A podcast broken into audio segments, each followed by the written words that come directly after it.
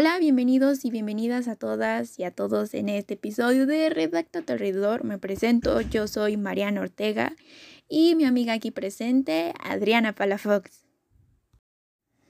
Y es que hoy les traemos un tema muy interesante, la verdad, e incluso muy importante, ¿por qué no? Y es que hoy tocaremos específicamente el tema sobre el clasismo. Pero no solo eso, sino el clasismo que es normalizado constantemente en la pantalla grande. Desgraciadamente enfocado en el cine mexicano y cómo estas películas logran tener cierta influencia en nosotros los consumidores.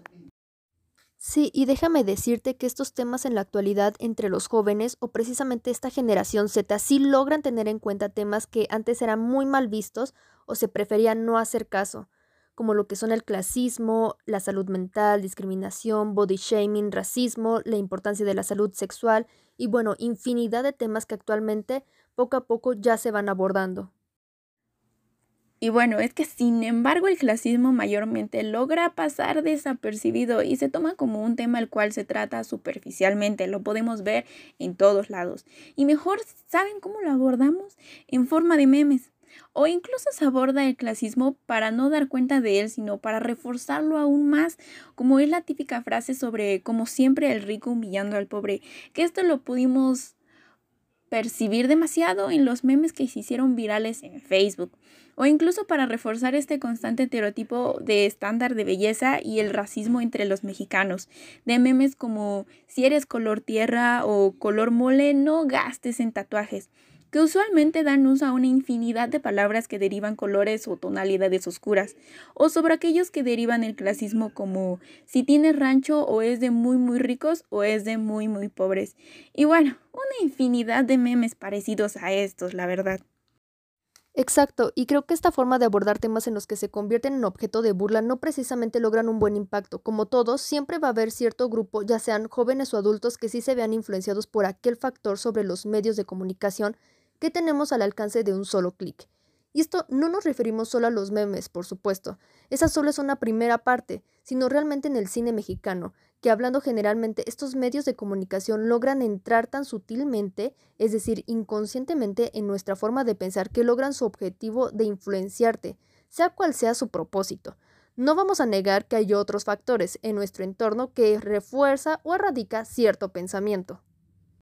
Claro, por supuesto. Y es que lo peor es que esto empieza cuando somos chiquitos, cuando regresábamos de clases y lo primero que hacíamos era pues ver televisión porque pues somos niños, eh, porque veíamos caricaturas, películas y muchas veces aunque no se tenga la intención de adaptar conductas de personajes, uno lo hace y más esa edad y pasa desapercibido, porque te identificas o se te hace padre ver cómo se comporta o es algo nuevo para ti y no lo digo que sea malo identificarse con un personaje, claro que no, pero porque pueda que el personaje realmente tenga buenas enseñanzas, sino que el adquirir este tipo de, de personajes, hablando de sus actitudes, este lado malo, el cual logra impactarnos de cierta forma al punto de llevarlo a cabo como comportamiento propio, seamos sinceros.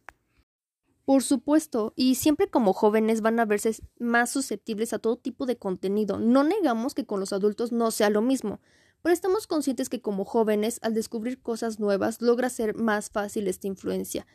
Para ejemplificarlo mejor, el cine, las películas, son como una de las cosas que más consumimos y que hoy en día, centrándonos más en este lado de cine mexicano, en producciones mexicanas más comerciales, existe este constante tema, esta problemática central económica entre personas y que todo gira en torno a eso, y que en cierto punto llega a verse como una rivalidad entre dos clases sociales, ricos versus pobres, y que obviamente al ser producciones que más venden, así sea por los actores más conocidos, por este tema central, por generalmente son del género de comedia, sea cual sea el factor que haga que las consumamos, nos vemos envueltos en esta constante influencia por aquellas actitudes, representaciones que muchas veces van más allá de un arquetipo solamente. Eh, esta forma en que se utiliza como un tema popular, el cual genera ingresos al ser consumidas por las familias mexicanas, ha logrado que se hagan producciones muy similares, de hecho. Tenemos a nosotros los nobles, Guerra de Vecinos, El Mesero, Cindy la Regia, Mi Reyes vs. Godines, Lady Rancho, eh, los trapos sucios no se lavan en casa y bueno, contenido que es el remake del remake. En efecto, y mira, ahorita que ya lo mencionaste, quiero centrarme en una película en específico, la cual es Nosotros los Nobles, no sé si la conozcas, que es una de cientos de películas mexicanas que normalizan los problemas sociales, haciendo que los consumidores lo normalicen demasiado, dañando a nuestra sociedad. Seamos realistas. Y desgraciadamente, pues a todo México. Y es que pues la educación empieza desde casa, entonces claramente se tiene que supervisar cuál es el consumo de estos desde niños. Sí, sí. Y no es que pidamos la cancelación de este tipo de producciones, pero sí al verlas ser consciente. Igual si un niño por alguna razón las ve, el explicarle que el tratar de imitar a un personaje que fomenta la discriminación, el menospreciar a las personas por diferentes razones, clase social, color de piel, forma de vestir y demás está mal, por supuesto. Y es que ve, si analizamos esto más a fondo, esta película, ve cómo representan en la televisión a las personas de clase baja. Como un claro ejemplo de esto, pues es el chofer del microbús, no sé si lo recuerdas, o al novio de la chica fresa, entre otros, ¿no? Pero es cuestión de darse cuenta que esto no va a llevar a ningún lado, puesto que México desgraciadamente, es uno de los países que tiene más clasismo y discriminación. Y es que el burlarnos de esto está mal en todo aspecto, porque volvemos a recaer en lo que mencionamos al principio. Si no se le da la importancia a estos problemas, pongamos una situación en donde unos niños se encuentran en un problema de estos. Y como está tan normalizado, no sabrían qué hacer o cómo solucionarlo que hasta lo único que harían es burlarse de la situación o hacer memes después. Y es que bueno, ¿cómo no vamos a tener tan normalizados estos problemas gracias a la televisión si el 91.5% de los hogares mexicanos prende la televisión diariamente y la dejan encendida 8 horas y 23 minutos en promedio? Y es que esto no solo tiene que ver con los consumidores, claramente es, también va más allá, que son con los creadores de estos, que son pues los escritores, directores de estas películas. Y bueno, es que divagando por internet me encontré con una entrevista del mismísimo Alfonso Cuarón, en donde dice algo respecto al clasismo. Dice, nos sentimos incluyentes y nos ofendemos de actitudes racistas expresadas hacia los mexicanos. Nos ofendemos mucho de esas actitudes migratorias con justa razón. Lo que pasa es que tenemos también la tendencia de no aceptar algo que es tan obvio, que lo vemos en las calles todos los días, que es el inmenso racismo que existe en este país. Nos cuesta mucho trabajo culturalmente, no digo individualmente, aceptar que ese enorme problema que es el racismo en este país, hay una parte clase media blanca que dice, es que México no es racista, es clasista, como si ser clasista no es tan mal cuando el clasismo es tan espantoso como el racismo. Por supuesto, es verlo tan normal en nuestro día a día que ya no se ve mal. Como personas de bajos recursos y vivir situaciones que otras personas no pasarían, cuando observan este tipo de contenido puede que lo hagan para olvidarse un poco de su situación, en pasar un buen rato, provocando que se identifiquen con los personajes, que hagan una conexión con ellos, y por lo cual les provoque gracia.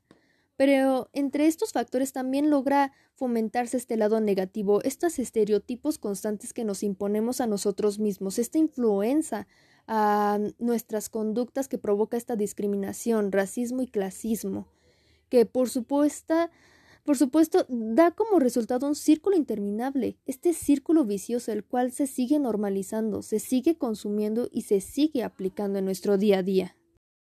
Sí, por supuesto. Y quiero que escuches esto que dijo el director de la Ibero en una conferencia acerca de estos temas.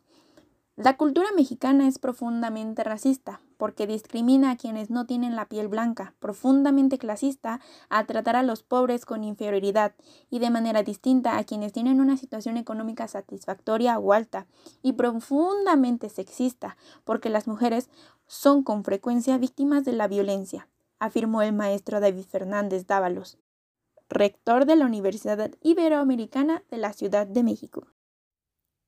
Mm, sí, desgraciadamente el invisibilizar este tema por completo, al igual de no mostrar este tipo de situaciones, agrava el problema.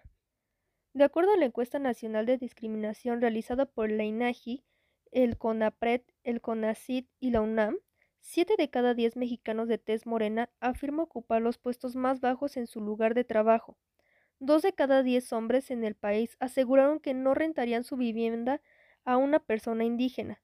Siete de cada diez mexicanos morenos no tienen estudios superiores y al menos cinco de cada diez personas en México afirman ser discriminadas por su apariencia física. Seguimos comportándonos como un clasismo y racismo interiorizado. Y pues bueno, volviendo a retomar el tema del análisis de la película Nosotros los Nobles, en un artículo de internet encontré que dice que en esta película es un claro ejemplo en donde se puede observar representaciones burguesas y en la fascinación popular por el estereotipo. Esta se nutre de toda tradición de caricaturizaciones sociales que tratan de una manera muy nítida la diferencia que se entiende por clase alta y baja que ya sea de manera voluntaria o involuntaria, explotan todo tipo de estereotipos clasistas y raciales.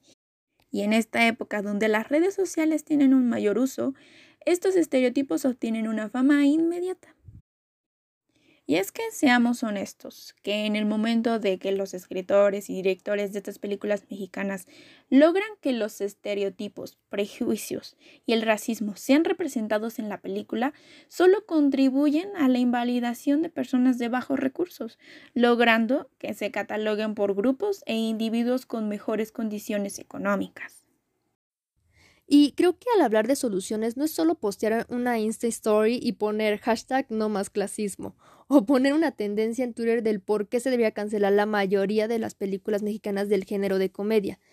Quizá ayude para fomentar y visibilizar estos temas, estas problemáticas, pero para lograr realmente un cambio debemos informarnos. Asimismo, empezar por nosotros mismos, por reflexionar, por cuestionar nuestras acciones y conductas hacia los demás y realmente quitarnos estas, estas marañas y descubrir por qué realmente no toleramos, por así decirlo, a tal grupo de personas o por qué nos disgusta lo que nos disgusta, por qué nos da risa lo que nos da risa, y posteriormente deconstruirnos el ser más abiertos, tolerables, respetuosos y por supuesto ser más empáticos. Exacto, y por supuesto, ir avanzando poco a poco, el ser honestos con nosotros mismos, desconstruirnos, que es lo primordial. Y después, ahora sí, irnos de ese lado de ser conscientes poco a poco de lo que consumimos. Ver un poco del trasfondo de las películas que más nos gustan o nos hacen pasar un buen rato. Y ser un poco más selectivos a lo que consumimos.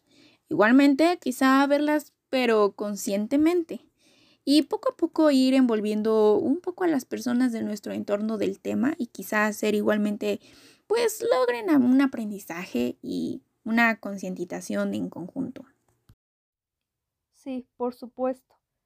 Creemos que esto ayude a poner un granito de arena, a que progresivamente se deje de identificarnos como mexicanos por este tipo de películas quitar esta cierta popularidad, este estereotipo que se nos tiene con nosotros mismos, incluso en el extranjero, así como evitar un impacto negativo en las conductas del consumidor como posible resultado al observar este tipo de contenido. Y por supuesto, hasta en algún punto puede evitarse hacer producciones mexicanas las cuales tengan el uso de estos temas como problemática central reforzando y provocando rivalidades entre los mismos mexicanos. Bueno, pues para concluir, sabemos que esto no resolverá el problema de la noche a la mañana, claramente es, pero sí poniendo un poquito, un granito de arena de nuestra parte, se puede lograr un impacto. Quizá no ahora, pero sí en un futuro, o que las personas que lleguen a escuchar esto les llegue el mensaje que queremos dar con este, con este podcast. Espero que lo hayan disfrutado y lo hayan entendido y podamos aportar en su desconstrucción un poco de nosotras. Recuerda tomar agüita. Eh, nos, nos vemos en otro episodio de Redacta tu entorno. Yo soy Mariana Ortega.